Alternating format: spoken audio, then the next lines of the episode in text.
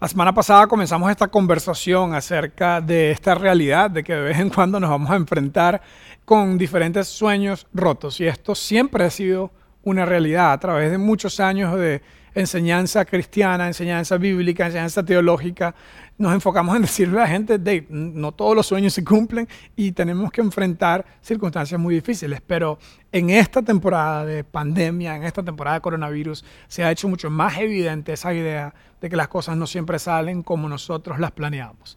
Tal vez tenías una serie de planes súper buenos a principio del año, como es mi caso, ¿verdad? Les contaba la semana pasada que con mi esposa siempre estamos planeando, siempre estamos buscando eh, eh, qué cosas queremos hacer, qué viajes queremos hacer, qué, qué, metas queremos lograr. Y este año ha sido completamente eh, destruido todos los planes que teníamos. Y hemos estado aprendiendo nosotros una vez más a vivir confiando en Dios en el día a día. Pero gracias a Dios no hemos tenido que enfrentar dificultades como muchos de ustedes, y tal vez viendo esta charla, que han tenido que eh, tener que reinventar su negocio, su trabajo, cambiar de trabajo o estar sin trabajo, estar confiando en Dios literalmente por el día a día. En la vida siempre van a haber cosas que no se van a lograr. Por eso en esta serie de charlas estamos trabajando la pregunta, ¿qué hacer cuando tus sueños, cuando te das cuenta que tus sueños no se pueden hacer realidad? ¿Qué hacer cuando te das cuenta que ese matrimonio feliz no es una realidad? Qué hacer cuando te das cuenta que esa graduación especial que querías, esa fiesta de graduación, no se pudo hacer realidad en este año 2020 y solamente una vez se gradúa tu hijo de kinder, solamente una vez se gradúa tu hijo de el cole. ¿Y qué hacer cuando te das cuenta que no? ¿Qué hacer que tal vez tenías un hijo que, se había, que ha estado, no sé, eh, como súper lejos, peleado contigo, peleado con Dios, peleado con todo el mundo, y tú le estás pidiendo a Dios que regrese, que regrese, que se, que se reconcilie con Dios, que se reconcilie contigo, y ese hijo no logra enderezar su vida y parece que ese sueño que tú tienes no se ha cumplido. ¿Qué hacer cuando te das cuenta que ese negocio que a estas alturas, ¿verdad? Se suponía que tú debías estar teniendo un montón de éxito, cosechando un montón de éxito, parece que más bien vas a tener que empezar de cero gracias a toda esta situación de la pandemia. ¿Qué hacer? En la Biblia nunca se nos promete que no vamos a tener problemas y dificultades. Al contrario, se nos promete que sí van a haber dificultades en la vida, pero que Dios está con nosotros y que podemos enfrentar la realidad de que a veces los sueños no se cumplen. Podemos enfrentarla con optimismo, podemos enfrentarla con paz, podemos enfrentarla con, eh, sin ansiedad y confiando en Dios. Y de eso es que se trata todo esto.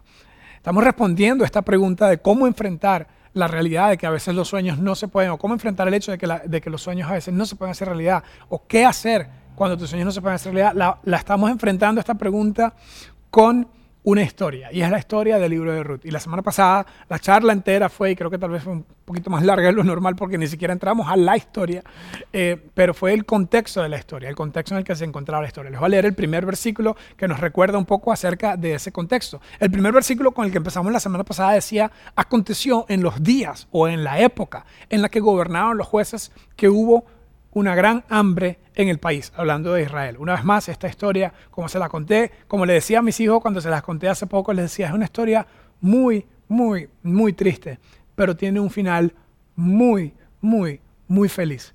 Es la historia de Ruth, que en medio de un tiempo, en una época donde todo el mundo estaba haciendo loco, donde todo el mundo hacía lo que le da la gana, había una gran anarquía, no había un liderazgo central, no había un gobierno central. La nación hebrea había pasado una época muy buena, pero se habían olvidado de ella. La época de la salida de Egipto, de la gran liberación, del gran libertador Moisés. De ver milagros a diestra y siniestra a través de todo el desierto. De ver la las maneras, las expresiones más tangibles del poder y de la mano de Dios. Entraron luego a la conquista donde ganaban batallas con darle vueltas a una ciudad, se caían los muros. Donde Dios era como poderoso, magnífico, demasiado bueno, estaba demasiado activo y demasiado presente en la vida de la gente. La gente lo podía ver casi, literalmente, casi de forma tangible por las cosas que sucedían. La historia nos cuenta de una forma increíblemente poética que se levantó una generación que no conocía lo que Dios había hecho a través de Moisés y de Josué, y un grupo de gente que se había olvidado totalmente de los grandes milagros y los grandes accionares o las grandes acciones de Dios en el pasado. Y nuestra conclusión la semana pasada fue que debemos recordar lo bueno que Dios ha hecho en el pasado y enseñárselo a nuestros hijos. Debemos recibir la paz de Dios en el presente y que debemos también confiar en Dios. Nuestra ansiedad debemos entregársela a Dios para confiar en Él por el futuro. Hoy vamos a entrar en materia, vamos a entrar a la historia. Y nos vamos a encontrar con la primera parte que dice, hubo gran hambre en el país, en Israel. Y comienza la historia del libro de Ruth. El escritor no sabemos quién fue, alguna gente se lo atribuye a Samuel porque empezó justo el periodo de los reyes después de eso, pero en realidad no sabemos quién fue el autor de este libro, pero nos da una serie de detalles históricos y nos da una serie de detalles poéticos demasiado hermosos y con grandes enseñanzas para nosotros hoy, aunque es una historia que tiene milenios. Dice que un hombre, la historia se centra, y es muy interesante porque la historia tiene varios protagonistas a medida que la historia va progresando. El primer protagonista o grupos de protagonistas es Elimelech y su familia. Un hombre de Belén, de Judá. Esto está en la parte sur de Israel. Belén está, no aquí en Belén, Heredia, que está muy cerca de aquí donde estoy yo, pero este es Belén de Judá. Está al sur de Jerusalén, es la región que se conoce como Judá. Judá. Eh, este hombre fue a residir en Moab con su mujer y con sus hijos. Ahora, hay varias partes de la historia que eh, les voy a contar y les motivo, de hecho les doy la tarea, eh, los, que, los que les gusta tarea, ahorita hay una nueva onda que las escuelas no están mandando tareas y eso yo lo agradezco porque tengo tres hijos ahora con escuela en la casa y me encanta que no les manden tarea. Pero yo se los voy a dar tarea a ustedes. Entonces, la tarea es leer el libro de Ruth. Apenas tiene cuatro capítulos, creo, tal vez cinco, no recuerdo bien. El punto es que es un libro súper, súper corto. Creo que es el libro, eh, eh, excepto algunos de los ah, profetas menores, eh, es el libro más corto en el Antiguo Testamento. Cuatro capítulos creo que tiene. Y mi reto es que durante estas semanas estén leyendo un capítulo al menos por semana que lo pueden leer un capítulo por día también si quieren, pero el punto es que leamos juntos el libro de Ruth, ¿ok? La historia comienza, yo les voy a contar varias partes de la historia y nos vamos a quedar hoy en el capítulo 1. La historia dice que hubo hambre, había una pandemia, no sabemos si era por enfermedad o simplemente por problemas económicos, pero había una, la palabra antigua de la Biblia, de la versión con la que yo crecí, decía una hambruna. Era como, como a veces anda uno, ¿verdad? Con un hambrazón, ¿verdad? Con un hambre, ¿verdad? Enorme. Bueno, aquí había hambre prolongada, ¿ok? Mucha gente muy pobre estaba sin comida, ¿ok? Una serie de detalles interesantes. El primer hombre, el, hombre del que se habla aquí, un hombre de Belén de Judá, fue a residir en los campos de Moab, ¿ok? O sea, no podemos avanzar sin hablar un poco de toda esta, de, de, todo, de todo lo que está pasando aquí, ¿ok? Este hombre vivía en Belén y en Judá y se fue a vivir en Moab, ¿ok? Vamos a hacerle un doble clic a todo esto. Les tengo algunas explicaciones de los diferentes nombres y lo que significan en la Biblia. Ahora, en la Biblia, cada vez que se da un nombre y se da un significado, hay algo profundo ahí. Es como que cada vez que cada vez que Dios quería componerle una categoría especial a alguien, le daba un nombre con significado. Entonces, en el Antiguo Testamento hay incluso una cosa que se llama numerología, que es básicamente los nombres tienen un significado incluso a través de las letras y el número de las letras que tiene tiene un significado. Es todo un tema fascinante para algunas personas. El punto es que yo les voy a dar la explicación de algunos de los significados de los nombres que aparecen en este libro, porque tenemos unas reflexiones filosóficas profundas que podemos sacar. ¿okay? El primer nombre que aparece es el nombre Elimelech. ¿okay? El nombre Elimelech es la composición del nombre Eloi o Eli o Elohim, que es el nombre Dios en el idioma hebreo. Y Melech es el significa, rey. Entonces, el nombre Elimelech significaba Dios es mi rey. Ahora, Elimelech era un hombre cuyo nombre significaba Dios es el rey, Dios es el que gobierna. En una época donde cada quien hacía lo que le daba la gana, su nombre era, ¿sabes qué? Dios es el que te gobierna. Dios es el que te manda. Tú puedes confiar en Dios, tú puedes seguir a Dios y someterte a la soberanía de Dios. Cada vez que en la Biblia se nos habla de reyes o reinados, la enseñanza filosófica es soberanía. Es decir, que debo estar siguiendo el liderazgo de, debo estar sometido a la voluntad de. ¿ok? Entonces, Elimelech, Dios es mi rey, era un hombre que había sido muy exitoso. Probablemente venía de una familia que tenía dinero. Y recuérdense, el texto anterior decía que había hambre en el país había una hambruna, había una crisis económica. ¿A quién usualmente afecta más la crisis económica? Bueno, ahorita sabemos, ¿verdad? Aquí en la crisis económica que estamos viviendo en el país y la crisis económica que estamos viviendo en el mundo, siempre sabemos que toda crisis económica afecta más a la gente más vulnerable, la gente con menos recursos, ¿ok? Entonces, igual en aquel tiempo esta crisis había afectado enormemente a la gente con menos recursos, pero el Imelec no, porque era un hombre que tenía fincas y haciendas. Era un hombre que tenía demasiadas riquezas, ¿ok? Sin embargo, él decide con su esposa y con su familia irse del país, irse de Israel a un pueblo vecino que estaba muy cerca, no era como irse, no sé, como mudarse de aquí a Europa, ¿verdad? Era simplemente mudarse como decir, vivo aquí y me voy a Cartago, ¿ok? agarró sus chunches literalmente, tal vez un poquito más lejos, como que vivo aquí, me va a mudar a Guanacaste, o vivo aquí, me va a mudar a Limón, ¿ok? Agarró sus chunches y se fue, ¿ok? Se fue a ese lugar. En ese lugar, en ese país había un, eh, sistema totalmente distinto. No seguían la ley de Dios, la ley de Moisés, no seguían toda la enseñanza bíblica. Era un grupo de personas que aunque tenían una monarquía, tenían un rey y tenían un grupo de princesas y un grupo de, clase alta, ¿verdad? Como siempre ha habido en todas las sociedades, al mismo tiempo había un gran desastre en la vida social porque tenían diferentes dioses, los dioses que tenían hacían sacrificios humanos, hacían rituales eh, terribles, sexuales, era un país que era totalmente distinto a lo que Dios les había dicho a ellos que no. Incluso este grupo de personas en el tiempo de la de la entrada y la conquista a Canaán, a, Israel con Josué, habían peleado contra Israel, es decir, eran enemigos de Israel. Los moabitas eran enemigos de Israel. Y a ese lugar este hombre decide irse, ¿ok? Elimelech, Dios es mi rey, Dios es en quien yo debo confiar, dejó de confiar en Dios y se fue. ¿ok? Algunas personas pueden incluso argumentar que tal vez se fue por la mala situación, pero como él era un hacendado, un finquero, una persona que tenía muchas riquezas, tal vez lo que una escuela de, maestros teológicos enseñan es que él simplemente se cansó de ayudar a la gente se cansó de llorar gente, como que todo el mundo necesita algo de mí y tal vez algunas personas aquí que, estén oyendo y viendo esto, que sean empresarios, que sean personas que crean empleo, que tienen mucho dinero, que tienen muchas propiedades, tal vez de vez en cuando han sentido como se hace un poquito aburrido que todo el mundo te venga a buscar solo para pedirte cosas, solo para, para, para necesitarte por algo, ¿verdad? Como que no tenía ninguna relación sólida, que lo quería y lo apreciaba por lo que es y se cansó de ayudar a la gente. Pero a través de toda la enseñanza bíblica, vemos que Dios cada vez que nos da algo bueno a nosotros, es para que nosotros demos a otros. Es decir, a esta, esta enseñanza espiritual, esta reflexión espiritual de que Dios es un Dios de dar y de cerrar. Dios es un Dios de como, imagínate como si fuera una, una llave de agua. Abre la llave y a veces Dios cierra la llave. Cierto que hemos aprendido que la vida es así, ¿verdad? Que a veces la economía está súper bien y a veces no. Pero en cierta forma, Dios le enseña a la gente en el Antiguo Testamento, yo creo que nos enseña a nosotros hoy también, que cuando Dios nos bendice, cuando Dios abre la llave, no es para que seamos egoístas, sino para que compartamos con otros también. Y que en cierta forma, cuando Dios cierra la llave, es para enseñarnos que no debemos ser acumuladores y solamente querer reservar todo para nosotros. Hay un grupo de personas que han estudiado este libro profundamente y que creen que el primer problema de Elimelech es que se cansó de dar y de dar y de dar y decidió irse. Como para que pasara la tragedia de la economía, se fue a, otro lado donde no lo iban a molestar tanto y después eventualmente regresar. Ese aparentemente era su plan. Vean otros significados de los nombres. El nombre de la esposa se llamaba Noemí.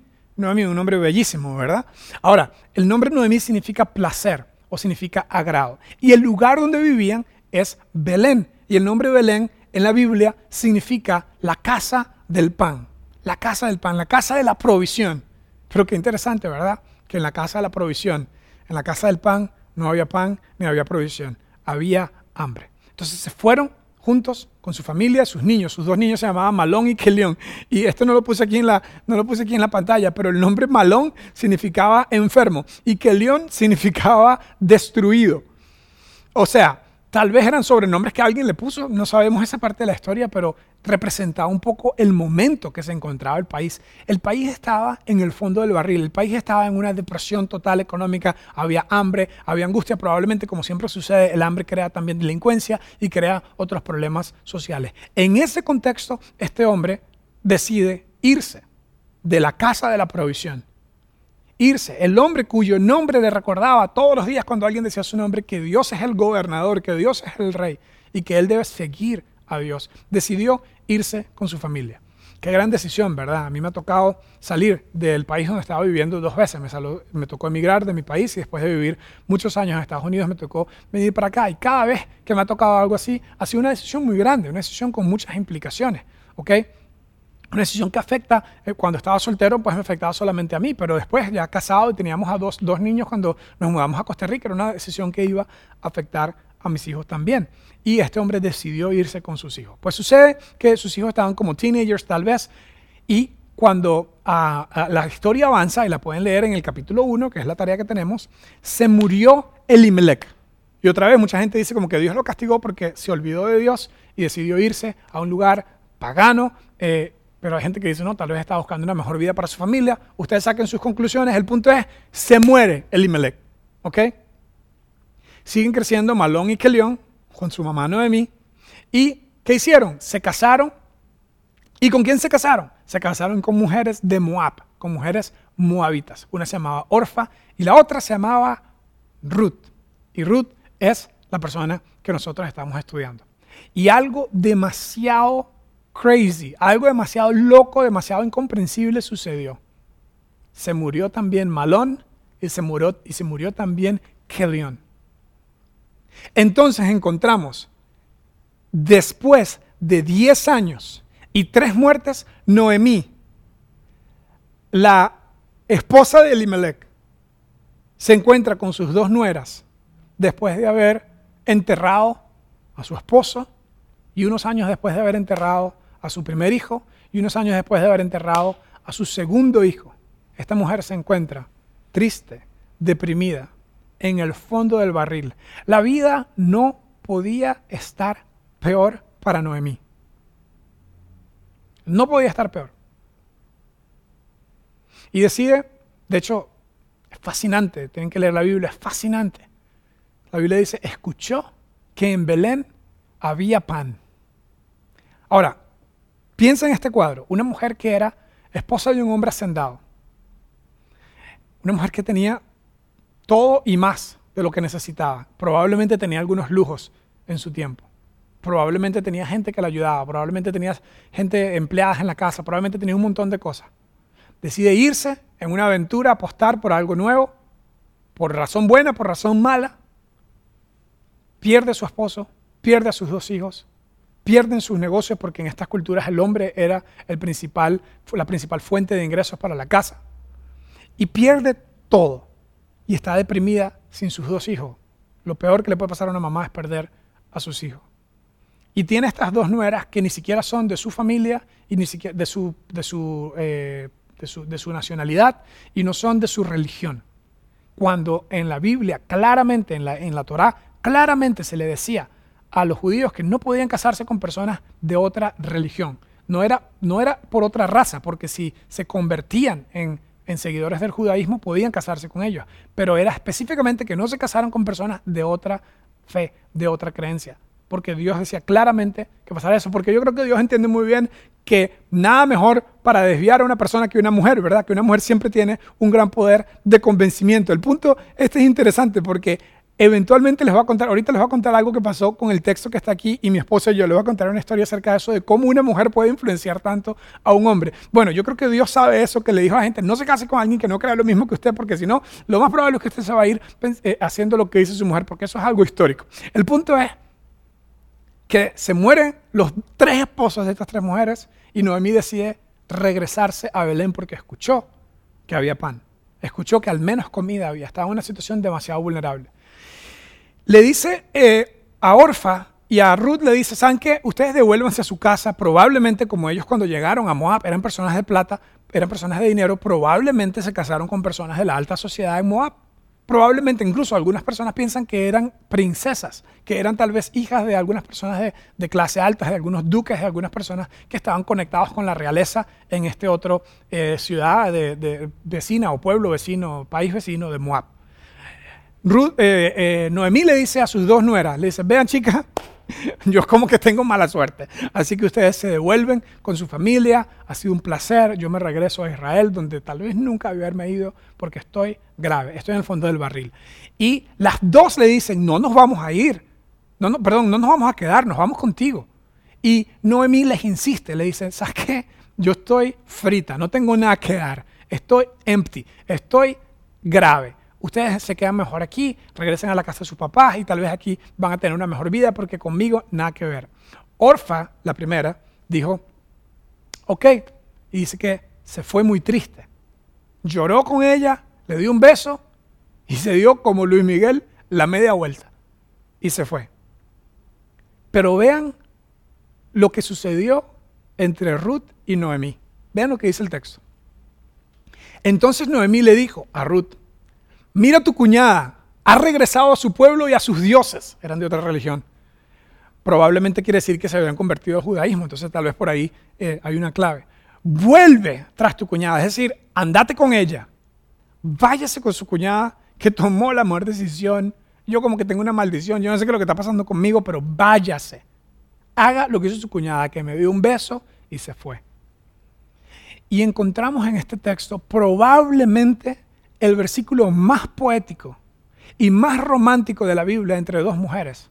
Entre una mujer vieja, amargada, deprimida, golpeada por la vida, y una mujer joven, también en duelo, con una vida por delante. Entre estas dos mujeres encontramos uno de los textos de amor más grandes. Es más, el texto que les voy a leer es un texto que se utiliza en las bodas todo el tiempo para declarar amor entre dos personas. Es más, les cuento un chisme entre nosotros.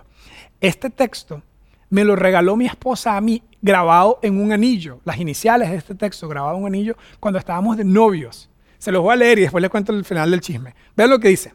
Ruth le dijo, no me insistas que te deje. La versión que yo me aprendí decía, no me pidas que te deje, ya deja de pedirme que te deje, que no me vaya contigo. No me insistas que te deje o que deje de seguirte, que no me vaya contigo, porque iban literalmente a pie, regresándose de Cartago, regresándose de Guanacaste, regresándose ella a Israel. Y Ruth iba tras ella y le dijo, no me, no me diga, deja de decirme que me regrese a mi casa. Yo no me voy para mi casa, yo me voy contigo. Y mira la belleza de este texto que es de los mejores textos poéticos de la Biblia. Dice, no me pidas que te deje o que deje de seguirte, porque a donde tú vayas iré yo, donde tú mores moraré, tu pueblo será mi pueblo y tu Dios mi Dios. El siguiente dice, donde tú mueras, allí moriré, allí seré sepultada y así me haga el Señor, así haga el Señor conmigo y, y aún peor, si algo excepto la muerte nos separa. Ahora, de regreso al chisme mío con mi esposa. Imagínense, ¿verdad? 2002, 2003, estábamos dating, ¿verdad? Se está poniendo seria la sesión, nos comprometimos como por el 2000, o sea, estoy haciendo mal la matemática, nos comprometimos como en el 2006. En el 2006 nos comprometimos. Y yo le regalo un anillo, ¿verdad? Un diamante. Hello, me endeudé por el diamante, ¿ok? Y ella me regaló un anillo ahí de que no era ni de plata, pero bueno, en fin, el punto es me regaló un anillo que, que que era de plata china, no mentira, me regaló, me, regaló un anillo que tenía grabado en hebreo Ruth 1.16, que tenía este texto. El texto decía, estamos de novios, ¿verdad? El texto decía, voy a leerlo, vamos a leerlo otra vez. Eran las iniciales, pero yo me sabía el texto, ¿verdad? El texto decía, Ashley me decía, no me pidas que me vaya, no me insistas que te deje, o que deje de seguirte, hello, seguirte, yo soy que la sigue ella, o que deje de seguirte, porque a donde tú vayas iré yo, donde tú mores, moraré. Tu pueblo será mi pueblo y tu Dios será mi Dios. Donde tú mueras, moriré y allí seré sepultada. Y así haga el Señor conmigo. Y aún peor, si excepto la muerte nos separa. Yo dije, qué belleza, esta es la mujer para mí. Dice que va a ir conmigo a donde yo vaya. Yo me iba a ir a Venezuela, ¿ok? Mi plan de vida era ir a Estados Unidos, estudiar y regresarme a Venezuela. Mi amor, a donde tú vayas, yo voy. Diez años en Estados Unidos y nueve llevo aquí en Costa Rica. ¿Y Venezuela? No me pidas que me vaya, no, yo te voy a seguir a donde tú vayas, iré yo. Así que esto es pura mentira, ¿ok? Ojalá que Ashley no esté conectada viendo este texto. El punto es, de regreso a nuestra historia, que este texto es uno de los textos más bellos, un texto que se utiliza en las bodas judías todo el tiempo, que se utiliza incluso en bodas cristianas también, donde las personas se prometen amor. Pero este no era un amor entre entre, entre, dos personas del sexo opuesto. Ni siquiera era un amor de romántico o erótico, era un amor puro y sincero, un amor fileo, un amor fraternal entre una nuera y su suegra, lo cual probablemente no pasa muy a menudo, pero ahí está en la Biblia. Estas dos mujeres se hicieron amigas de verdad. Estas dos mujeres quedaron con unas vidas entrelazadas. Prácticamente, por todos los propósitos prácticos, Ruth decidió no regresarse a la riqueza que probablemente tenía en su casa y escogió la pobreza por no abandonar a su suegra. Escogió irse de lo familiar, la familia que tenía en su casa, por lo desconocido que tenía o que iba a tener en Israel. Escogió dejar todo lo que ella conocía y amaba por algo que no conocía y no sabía lo que le esperaba. Decidió irse con Noemí. Las cosas estaban terribles, las cosas estaban mal En los siguientes textos vamos a aprender cómo se desarrolla la vida de Ruth. El momento que estaba era terrible, terrible. Imagínense este cuadro que sigue terminando el capítulo 1. Está llegando de regreso Noemí con su nuera Ruth, a pie, con ropas andrajosas, llenas de polvo, porque esta es una, área de desierto por todos lados, llenas de tierra. Y la gente en el camino comienza a ver y dice, hmm, yo como que conozco a esa señora. Yo creo que conozco, aquella la conozco, a la otra no. Aquella es Noemí. Noemí, la mujer feliz, Noemí, la mujer placentera, Noemí, la mujer que era un placer conversar con ella, Noemí, la mujer que ayudaba a todo el mundo, sí, la esposa de Limelec, el señor ese de plata. Esa es Noemí. Y vean lo que dice el texto. Dice, al ver, bueno, este fue todavía en el texto, en el texto anterior, este es cuando, cuando Ruth, cuando Noemí decide dejar de pelear con, con, Ruth porque estaba decidida a ir con ella, no le insistió más. Pero vamos a ver el, segundo, el, el siguiente versículo. Cuando va entrando a Israel, Noemí le dice, ya no me llamen Noemí. Todo el mundo es Noemí. En hebreo significa placer, significa alegría. Pero aquí viene esta mujer frustrada, aquí viene esta mujer deprimida, aquí viene esta mujer pobre, en el fondo del barril. Y la gente decía, Noemí, ¿cómo estás, Noemí? Hey, bienvenida de regreso, Noemí, nos hubieses dicho, te hubiésemos hecho una fiesta.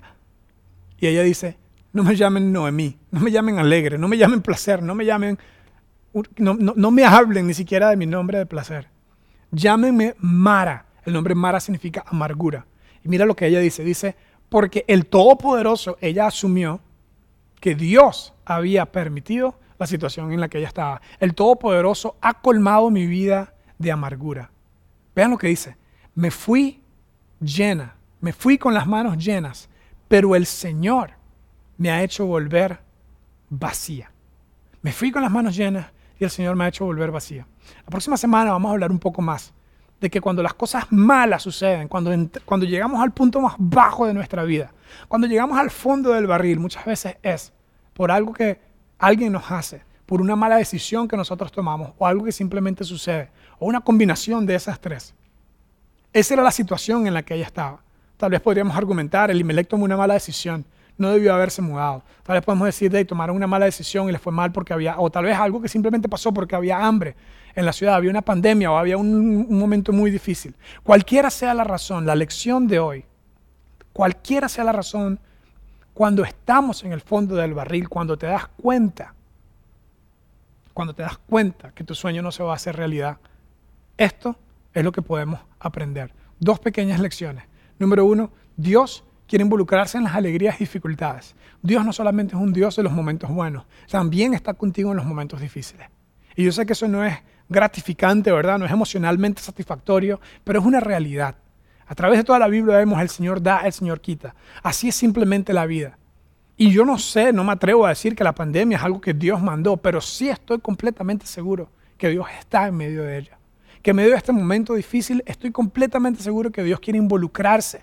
Quiere que tú le invites a que Él sea parte de tus momentos difíciles, así como es parte de tus momentos alegres. Y esa es la primera lección. La segunda es Dios puede hacer algo maravilloso, algo maravilloso del peor desastre. La próxima semana vamos a ver que Noemí llega con su, con su nuera Ruth, pasan de la riqueza a la pobreza. Pasan de tener mucho a no tener nada. Y comienzan realmente como a pedir, literalmente, a pedir trabajo y a pedir comida. Así estaban en el fondo del barril. Y la próxima semana y en las dos que nos faltan nos vamos a dar cuenta, como les dije, que esta es una historia muy triste, muy triste, muy triste, pero tiene un final muy feliz, muy feliz, muy feliz, porque algo maravilloso sucedió con esta mujer que se llama Ruth. Algo maravilloso sucedió con esta historia. Porque eventualmente esta tristeza se convirtió en alegría. Y de eso vamos a hablar la próxima semana. Por ahora, la reflexión es, vamos a poner de nuevo estas dos reflexiones con las que terminamos. Por ahora, la idea es que ustedes en su casa trabajen estas dos reflexiones y que hablen entre ustedes acerca de qué significa eso, de que Dios quiere involucrarse en tus alegrías, en tus dificultades, de que hay que aprender a tener contentamiento. Para mí fácil decirlo, ¿verdad? Porque no trabajo en el negocio de turismo, porque algunos de mis contratos con las empresas con las que yo trabajo como consultor todavía están, ¿verdad? Eh, algunas, algunas cosas en mi vida hay que hacer ajustes, pero no estoy tan mal, ¿verdad? Es fácil decirlo. Pero en los momentos difíciles, especialmente si estás pasando por algo muy difícil, esto es valga la repetición, muy difícil. Dios quiere involucrarse en tus alegrías y en tus dificultades. Esa es la primera reflexión. Y la segunda es, Dios puede hacer algo maravilloso. Dios puede hacer algo, no, no, no, algo bueno, no solamente como mejorar, algo increíble, algo maravilloso de toda esta situación. Y aunque yo sé que esto es difícil de creer, y no puedo hacerte una promesa, no puedo predecir el futuro, nadie tiene una bola de cristal. Lo que sí estoy seguro es que al ver cómo Dios actúa, Dios convierte las peores situaciones, los peores desastres, en condiciones y en situaciones maravillosas. Y de eso vamos a hablar en las próximas dos charlas. No te lo pierdas. Déjame cerrar con una oración. Señor, ayúdanos a recordar que tú quieres involucrarte en lo bueno, en lo malo, en lo bonito, en lo feo de nuestras vidas. Y ayúdanos a abrirte el espacio para que te involucres en nuestras vidas. Ayúdanos a recordar, aunque, aunque sea tal vez lo más difícil de procesar en este momento, que tú puedes hacer algo maravilloso de nuestra peor situación. En el nombre de Jesús. Amén.